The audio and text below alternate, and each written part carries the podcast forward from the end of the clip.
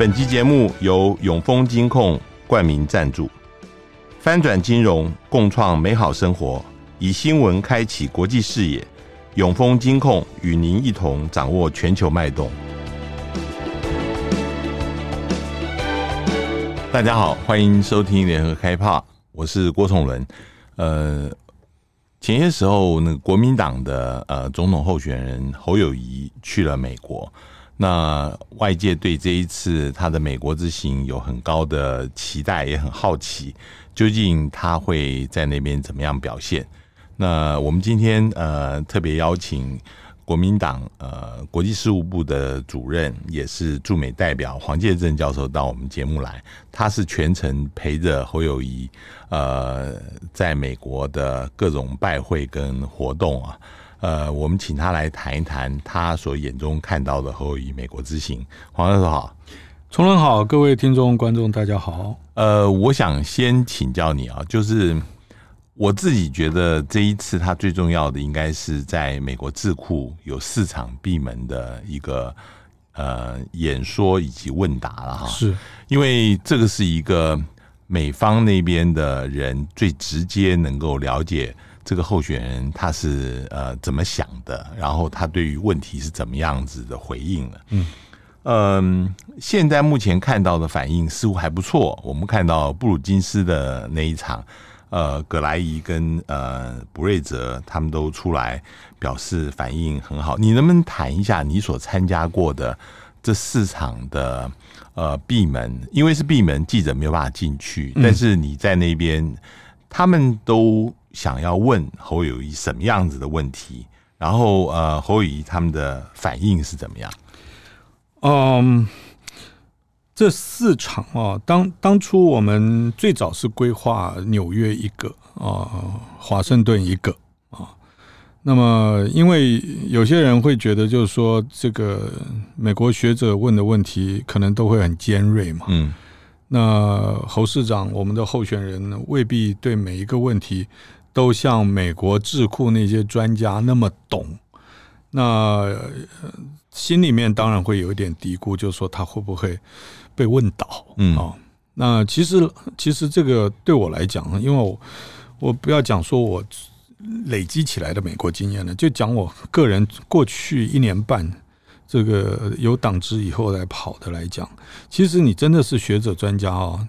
你回答的时候，你有你也有可能会踩到一些雷，嗯。啊，你就是说，因为美国这学者自己意见也很多啊，你不一定可以回答到他们大家都说厉害，嗯，都很满意，嗯嗯啊，有的时候是免予同意，有的时候是会跟你争辩，嗯，所以我一开始我就不觉得就是说你要去担心这些问题，因为 nobody is perfect，嗯。第二个呢，就是在他出访之前的几次接待外宾呢，啊，我坐在他旁边呢，啊，我已经有感觉是 OK 了，嗯，就是说那个访美的我担的，我从一开始我们就没有特别担心，但是我说我开始比较放心呢，是出发前我就有感了，为什么呢？两件事情，第一个，我发觉他不需要别人。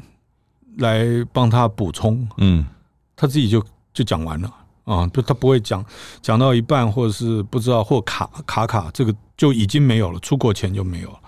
那第二个就是，呃，他在每一个问题这个还没有结束的时候，他就已经从他的身体的动作，还有像他手就已经去要拿麦的那种，嗯嗯，他会给跟他对谈的人感觉。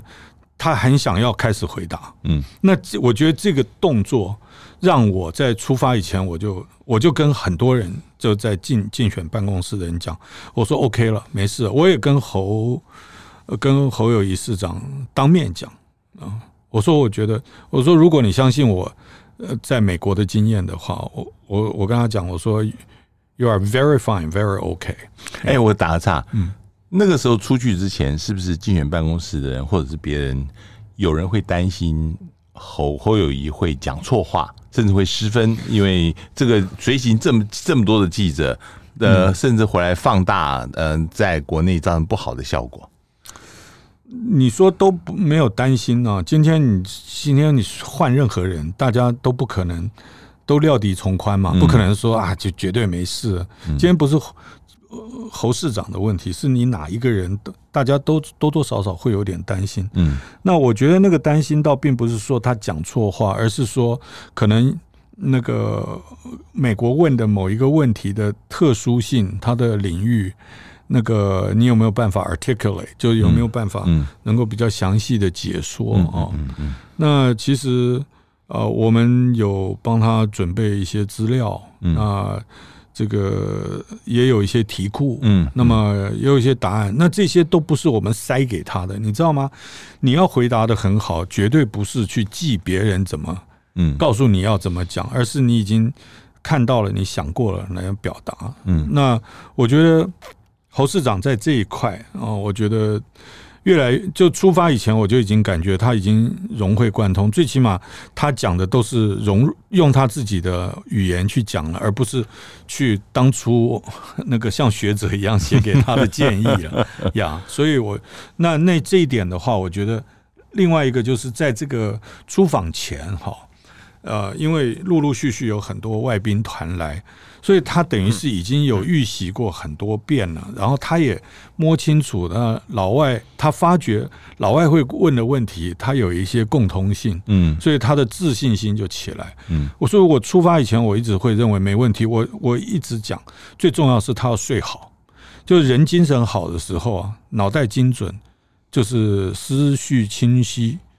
这样就够，嗯啊，你不要，比如绝对不要熬夜去想说啊，这这这，万一问这一题怎么办？问那一题怎么办？对，对有有一个回答，我发现很多记者都描述了，就是人家问他两岸关系的时候，他用他跟那时候跟歹徒对峙的一个经验啊，对，说你不能有些时候就一直呃是要攻坚，有些时候你要跟歹徒来谈判，你能不能讲一下是怎么样的一个情况？他怎么回答？他的说法其实很自然哦。那他是说我我是刑警出身，我这辈子中间在担任警察的时候，参加就是过几十场的这个这种这种是是开枪的嗯这个经历，就是搏火的经历。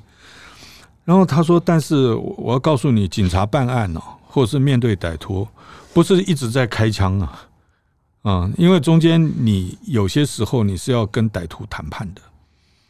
那我觉得他非常巧妙的用他自己个人的经历，那显然就是他把这个 deterrence 跟 dialogue 的这种很生硬的学者讲的东西，非常活活力这个鲜活的，用他自己的过去的警察的工作经历把它讲出来。嗯，尤其是呃，他讲到那个为什么要捍卫国家主权。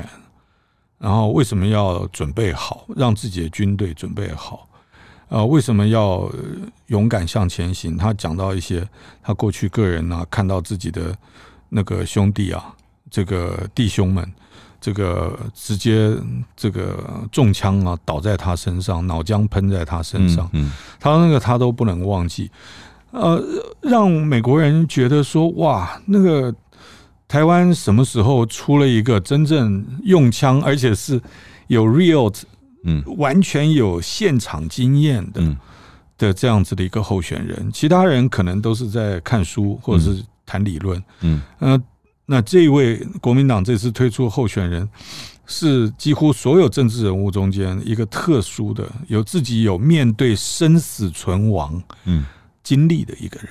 嗯，那我觉得这个特点也让外国人印象深刻。我也发现，呃，后来有一些学者在描述他们跟侯友谊谈话的时候，就称侯友谊的回答是非常有实质，嗯啊，substantive，这是什么意思？那个，或者是说，你觉得他们想要用这个词来描述侯友谊的回答或者是个性是什么意思呢？啊、呃，第一个。在所有的 Q&A 中间，几乎没有任何一个是实问虚答的，嗯，也没有绕圈圈，都是直球对决，嗯嗯，就是说你问的，我直接回答你，然后有的时候甚至在回答以前，他就说我就希我就希望你问我这一题，嗯嗯，那这个当然就会给对方讲说你是有备而来，嗯。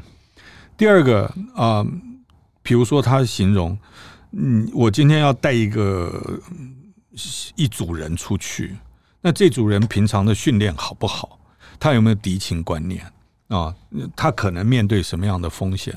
我要如何教育他？我要如何训练他？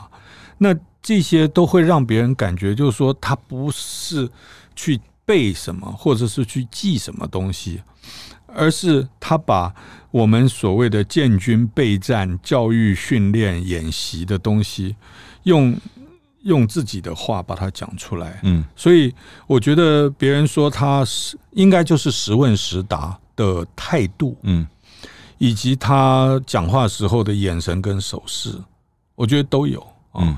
那比如说讲到弟弟兄们受伤的时候，他的那种那种那种眼神，还有他回答问题的时候，他喜欢用手势，嗯，而且是非常坚定的手势，嗯，这样子推出去，嗯，所以我觉得，嗯，让不认得他，或者是过去可能不晓得他到底啊、呃、会不会面对这种。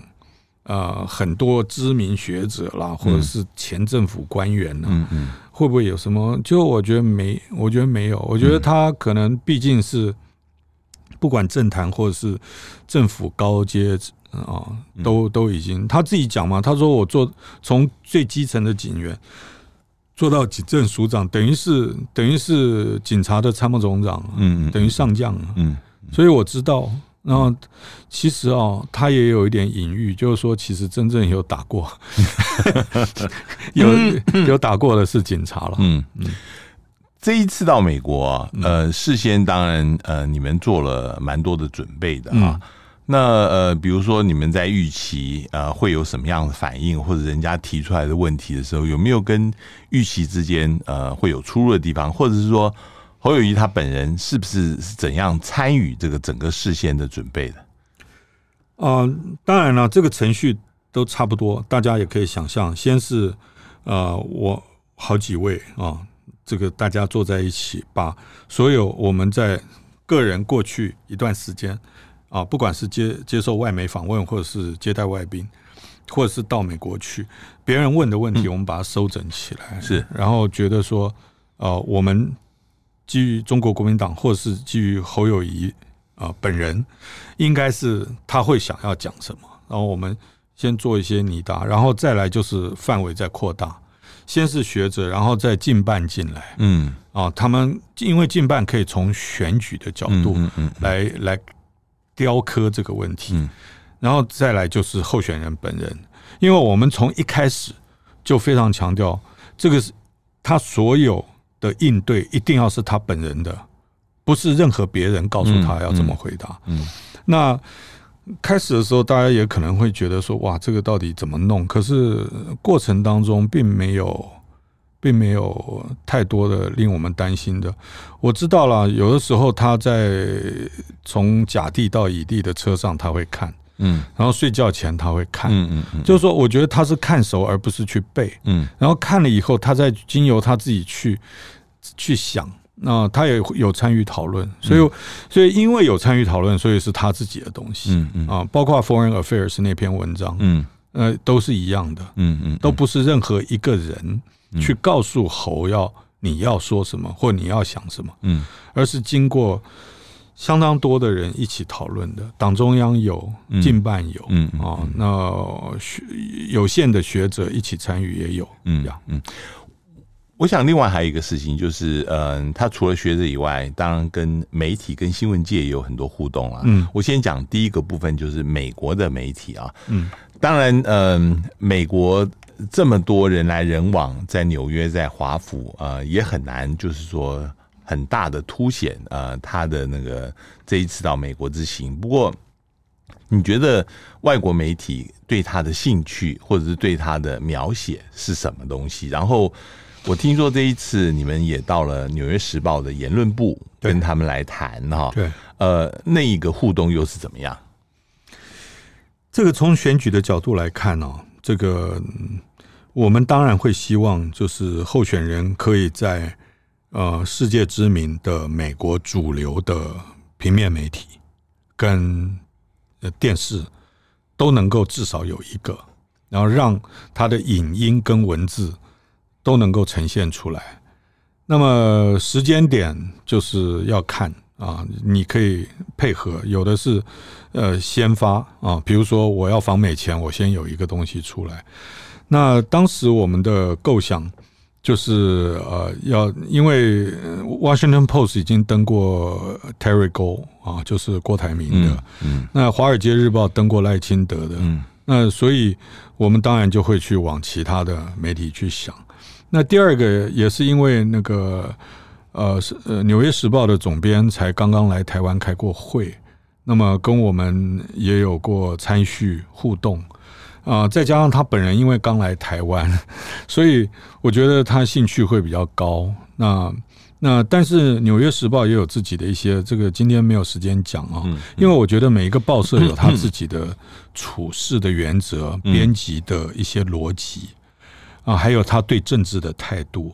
从一开始，《纽约时报》就跟我们讲，我们不是替任何人做做球啊，然后也不会是 Q&A 的方式，就一对一那种刊登大版的那些东西。他说，连美国政治人物他们也不做啊，非常清楚，所以让我们感觉到他非常公平的，就是说，就是说他并不是呃针对呃台湾。嗯，他说美国有的时候国务卿或者是某部的部长，他们也都是。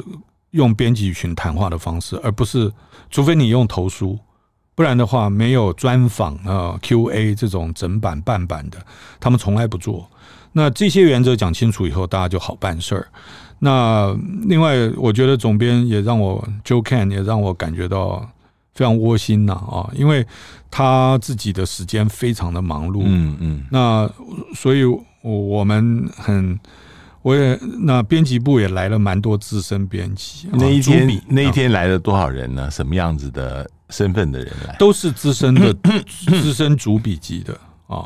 那么呃多少人我呃不算卖卖关子，是因为我本人不在场。嗯啊嗯嗯不在场的原因是因为纽约的交通，我我认为我作为驻美代表，我必须先去下一站，嗯，免得候选人迟到的话，我对。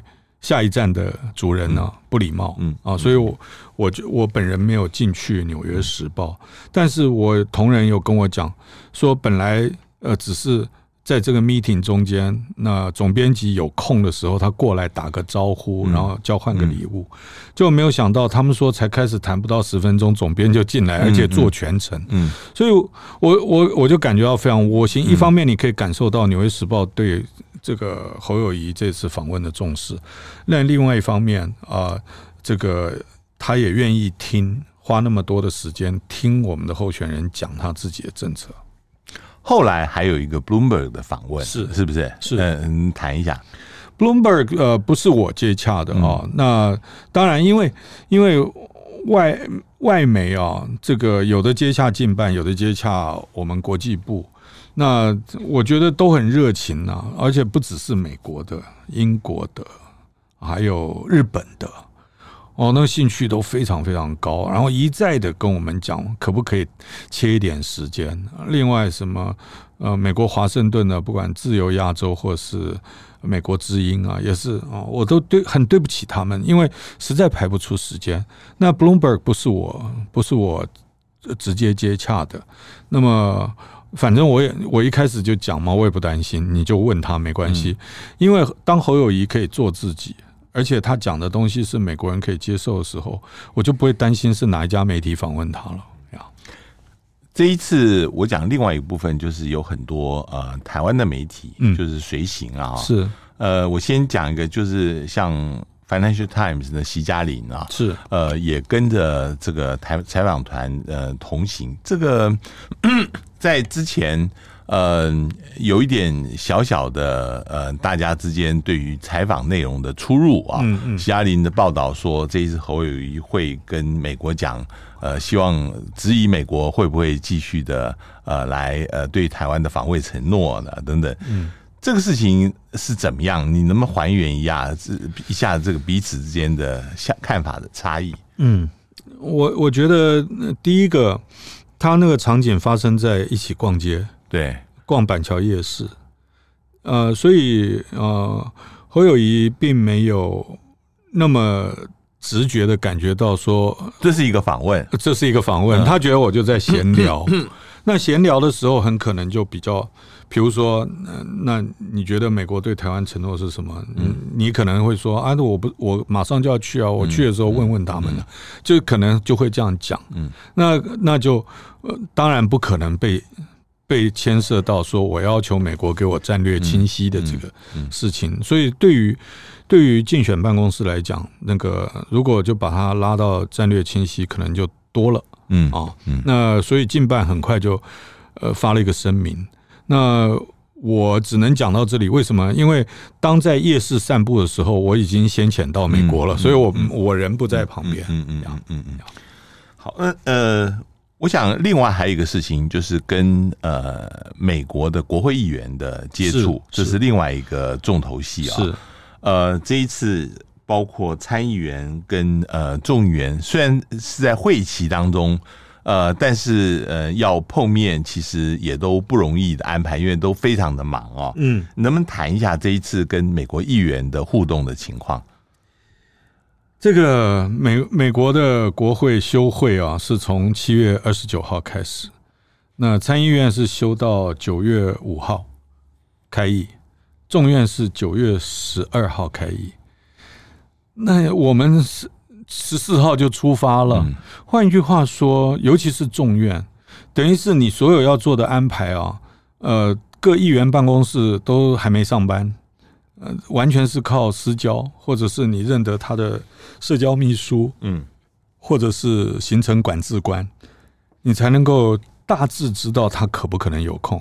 第二个，美国的预算的这个 cycle 啊。是九月三十号跟十月一号，不像我我国，我国是十二月三十一号跟一月一号算会计年度，他们是九月三十号做做底。那么换一句话说，下一年度的这个十月一号开始的联邦总预算会不会过？那这个九月一开议就是首要攻防的一个重点。那大家也知道，民主党、共和党现在几乎竞争到哦，我用竞争啊，算很客气，嗯，到不可开交，嗯，所以中间还有党派利益之争。那各党之间还有比较鹰派的，跟比较中间啊啊的包容的。所以在在那个如何在他们自己打仗的时候啊，比如说。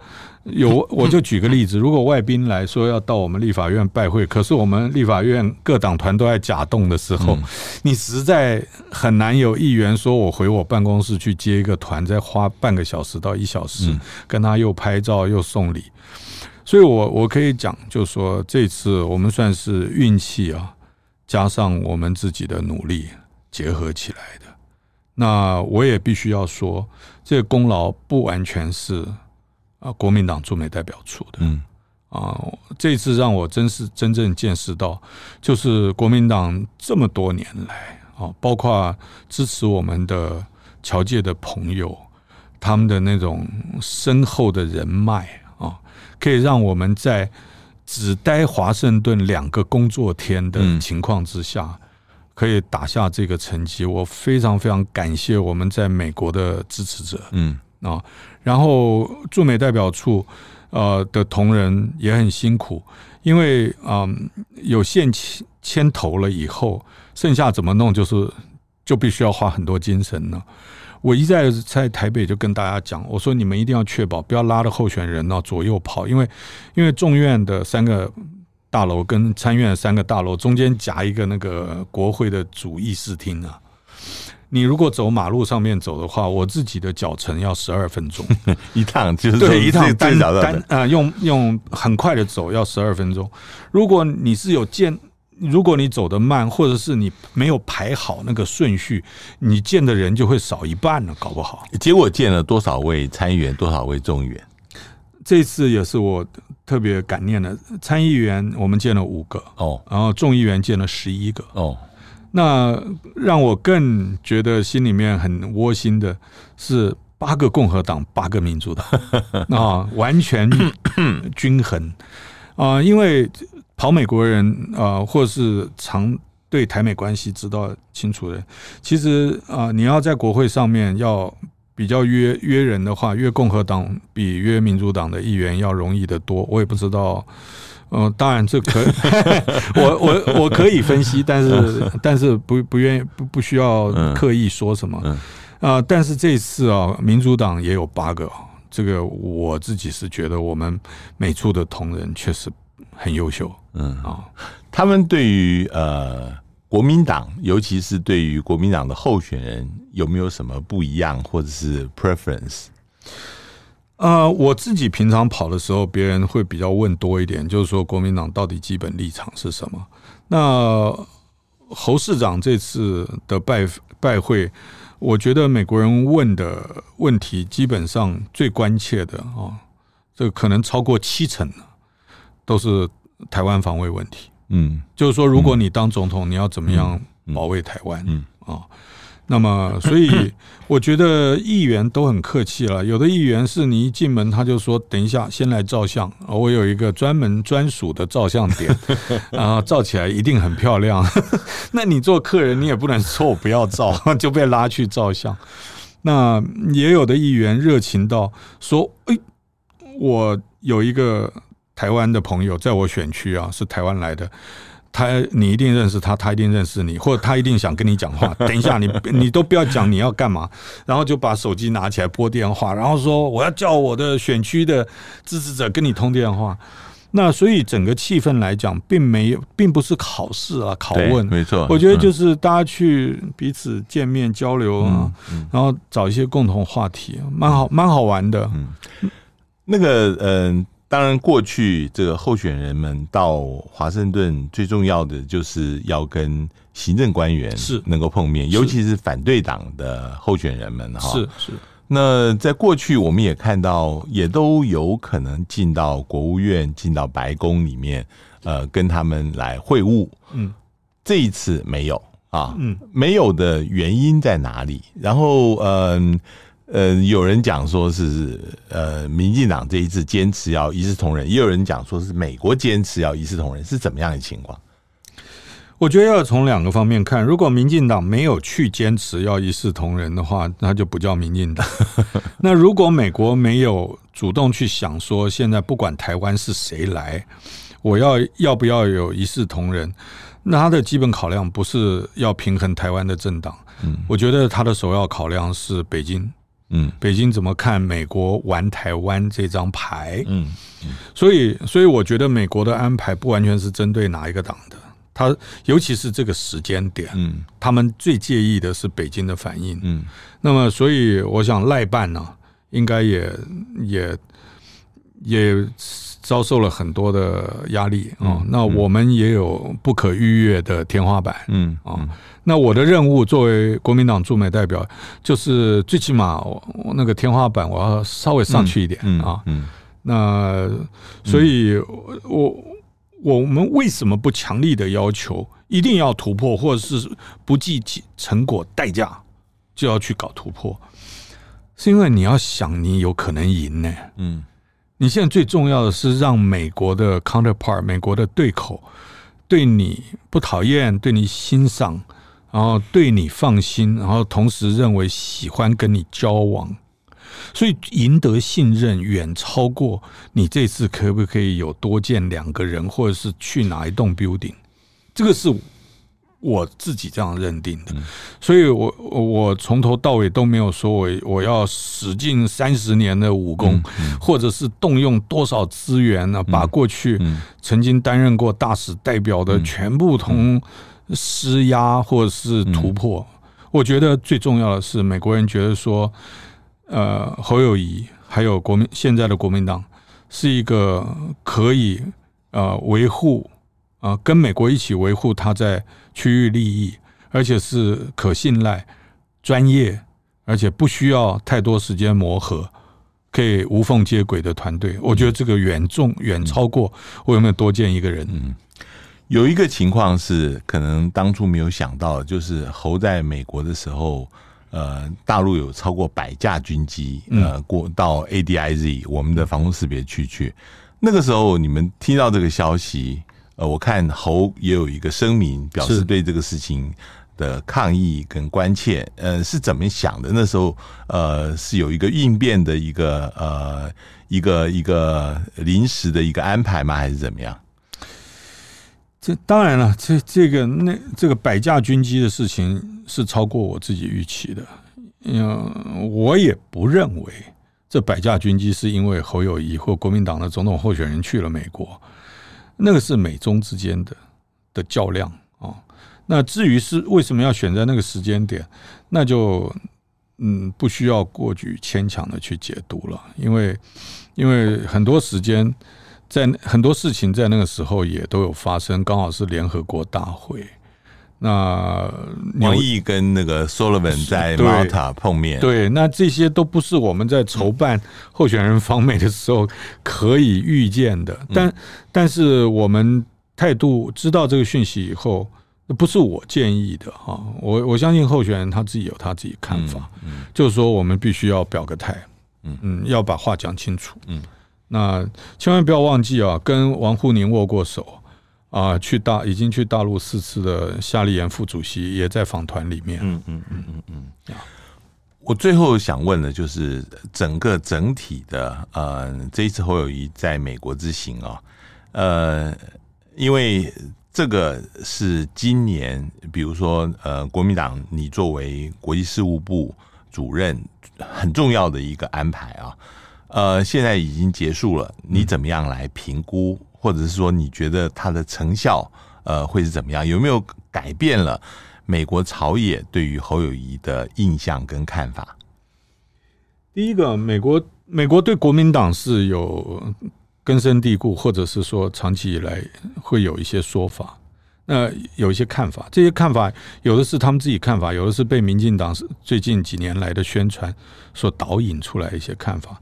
但是这些，我们就姑且叫他成见吧，并没有扣在侯友谊的头上，因为侯给美国人的感觉就是他是他是跟传统的国民党不一样的啊，他是他是本土在地，然后是一个很会治理城市的啊啊，有长期政府工作经验的一个人，有自己的主张，有自己的看法。然后又因为他是国民党的候选人，所以国民党过去拥有的人脉资产，对他来讲就是一个一个加分的效果，或者是他可以用的资源。所以我总的来讲，我觉得美国人应该是觉得说，这是一个可以一起合作工作的这个对象啊，嗯。那对我个人来讲，从哎接这个国际部主任，然后第一次到华盛顿所面临到的铜墙铁壁啊，到这一次侯友谊访问，等于是等于是以侯侯友谊以他个人的特质，再加上我们本党这个持续的努力，我们同仁大家一起啊。把这个不管民进党的恶意，或者是说这个过去这个这么多年来对我们的误解，我觉得我们有把它把这个天平拉回来，嗯。啊，最少美国人不会认为啊国民党重返执政啊不符合美国利益，这是低标，嗯，那高标的话啊，我们还要持续的努力，因为我一直在一再的告诉美国朋友。就是国民党人才库很大，嗯。啊，而且都是你们认得的，嗯。啊，那比起来，相较起来的话，比起其他的候选团队来讲，最符合、最了解、你们最放心的团队，其实是在我这里，嗯嗯嗯嗯。今天非常谢谢呃黄岳政教授呃到我们节目来呃谈一下他所看到的侯友宜访美的整个的过程，谢谢谢谢也谢谢各位听众收听，我们下次见。上网搜寻 VIP 大 U 点 .com 到联合报数位版看更多精彩的报道。